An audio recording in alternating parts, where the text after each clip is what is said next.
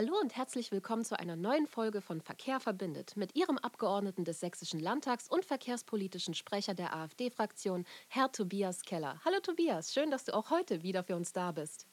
Hallo, ich grüße unsere Zuhörer, unsere fleißigen Zuhörer, die uns treu sind und hoffe, dass Sie heute wieder neue Informationen bekommen, die sehr interessant sind, weil heute geht es um Elektromobilität. Ja, ganz genau. Heute geht es um Elektromobilität. Ein Thema der Grünen, das schon seit äh, Jahren forciert wird. Und heute wollen wir darüber sprechen.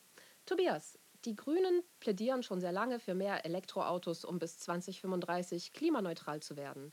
Und auch die Unternehmen werden angehalten, immer mehr in den Ausbau von E-Autos zu investieren. Aber sind E-Autos tatsächlich so klimaschonend, wie immer gesagt wird?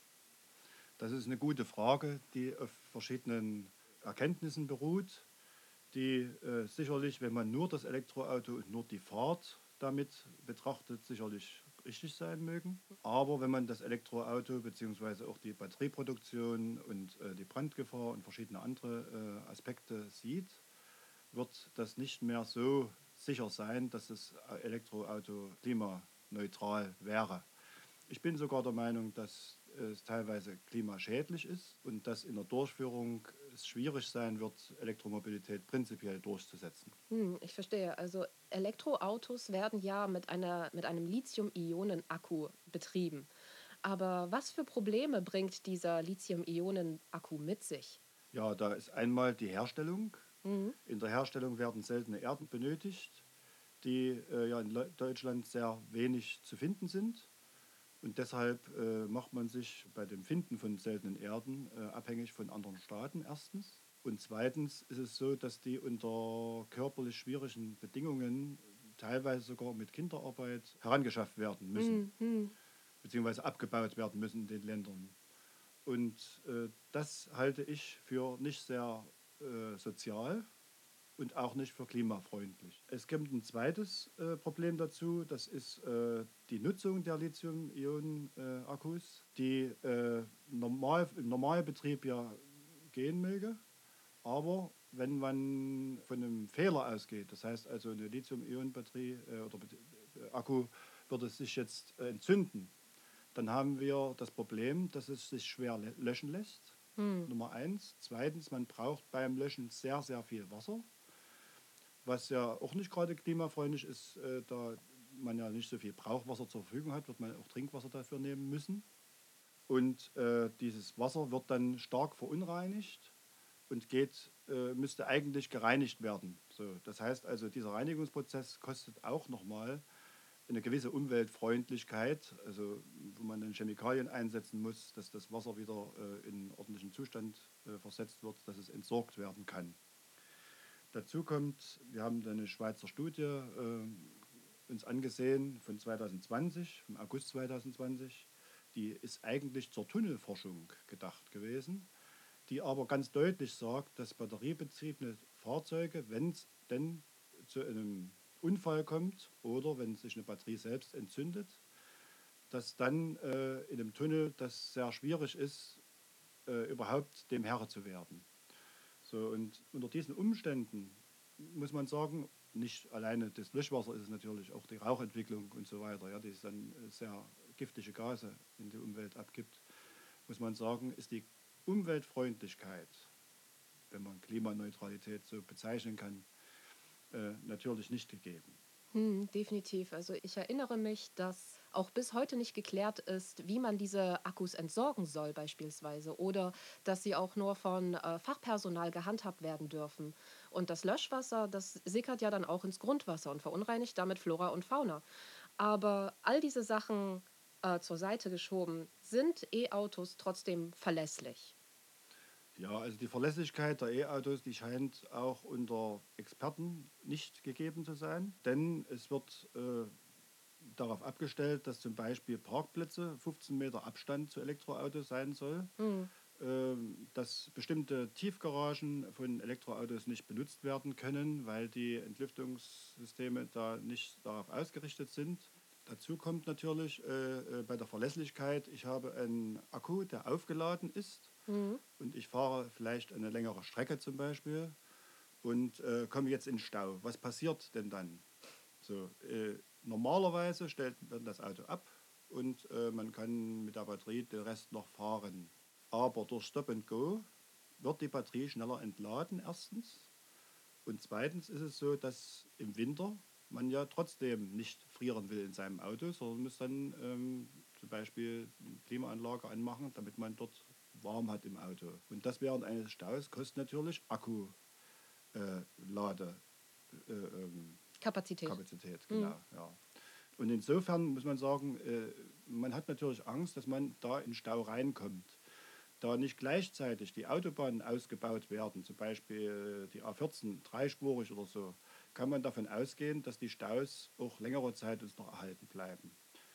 Weil ja zusätzlich auch äh, der Ausbau der Schienenstrecken nicht vorangeht. Also zurzeit in keiner Weise gefördert wird, beziehungsweise in Sachsen vor allen Dingen keine einzige Strecke bisher äh, dafür vorgesehen ist, die äh, zu reaktivieren, was ja eigentlich nötig ist, um Verkehr von der Straße auf die Schiene zu verlegen. Mhm. Du hast bereits angesprochen, dass sehr viel Strom benötigt wird, um beispielsweise bei einem Stau oder im Winter mit einem E-Auto zu fahren. Aber woher genau kommt denn der Strom für die E-Autos? Ja, das ist das nächste Problem. Für die Ladung eines E-Autos braucht man Strom und dazu müssen Ladesäulen gebaut werden und mhm. zur Verfügung gestellt werden. Selbst in einer Großstadt wie Leipzig, an der man ja theoretisch an großen Kreuzungen, an großen Plätzen und so weiter, könnte man ja an Parkplätzen überall Ladestationen bauen und aufstellen. Selbst hier sind noch Ladestationen zur Verfügung gestellt worden. Mhm. Das heißt also, ähm, ich gehe mal von mir aus, ich wohne in Leipzig-Gohlis und wenn ich dort eine Ladestation finden möchte, dann muss ich mindestens erstmal 500 bis 700 Meter fahren, um dann dort festzustellen, dass vielleicht ein anderes Auto schon dort lädt mhm. und auf dem Stellplatz steht. Dann fahre ich weitere 1,5 Kilometer, um die nächste Ladestation äh, zu erreichen, wo vielleicht auch schon wieder ein Auto steht. Weshalb ich mein Auto, was fast leer gefahren ist, nicht laden könnte. Mhm. So. Aber das ist nicht das einzige Problem. Das zweite Problem ist eben, dass dieser Strom ja irgendwo produziert werden muss. Genau, ja. Und wie wir wissen, will unsere Regierung immer weiter auf Ökostrom setzen. Das heißt also Windenergie und Solarenergie. Die Windenergie und Solarenergie steht derzeit noch nicht genug zur Verfügung, um überhaupt die Versorgung Deutschlands oder Sachsens oder von Leipzig alleine komplett aus dieser Energie zu betreiben. Wenn jetzt aber die Elektromobilität schlagartig stärker werden würde und überall Ladestationen stehen würden, dann würde sehr viel Strom gebraucht, äh, was nicht aus erneuerbaren Energien zu schaffen ist, da ja auch die Atomenergie äh, nicht zur Verfügung stehen wird. Ich verstehe. Also glaubst du, trotz all dieser negativen Auswirkungen oder negativen Faktoren bezüglich E-Autos, glaubst du, dass es sich lohnen würde, mit fossilen Brennstoffen betriebene Fahrzeuge abzuschaffen und den Markt komplett auf E-Autos umzustellen, so wie es jetzt auch von den Grünen gefordert wird beispielsweise? Derzeit halte ich das für unmöglich. Man sollte die Elektromobilität nicht komplett verdammen. Man kann sagen, wer ein Zuhause ein Einfamilienhaus hat und es steckt dran das Auto und es ist am Tag aufgeladen und man fährt keine längeren Strecken, sondern nur Kurzstrecken, zum Beispiel zur Arbeit in der Großstadt oder vielleicht auch in kleineren Städten, dann mag das gehen. Aber wenn man in einem Mehrfamilienhaus wohnt, in dem zum Beispiel 16 oder 20 Familien wohnen oder noch mehr in Neubaublöcken zum Beispiel, dann äh, halte ich es für schwierig, wenn keine Ladestation in der Nähe ist, äh, dort ein Elektroauto überhaupt zu betreiben. So, zudem kommen die vielen Leute, die auf dem Land wohnen und die längere Strecken auf Arbeit fahren müssen mit dem Auto, weil eben keine Fahrzeuge zur Verfügung stehen, weil keine Anbindung an öffentlichen Personalverkehr da ist. Und die brauchen ja schon alleine für eine Fahrt dann ziemlich viel Strom für mhm. ihr Auto ja. und müssten dann, während sie auf Arbeit sind, das wieder aufladen. Das heißt also, Betriebe müssten überall Ladestationen zur Verfügung stellen, wo Menschen arbeiten und auch ausreichend. Wie macht man das in einem Großbetrieb, der, sagen wir mal, mehrere tausend Mitarbeiter hat, ähm, dann die Ladestation zur Verfügung zu stellen oder aber irgendwas anderes zu tun? Also kann nicht jeder mit dem Fahrrad mehrere hundert Kilometer fahren. Das wird eben nichts.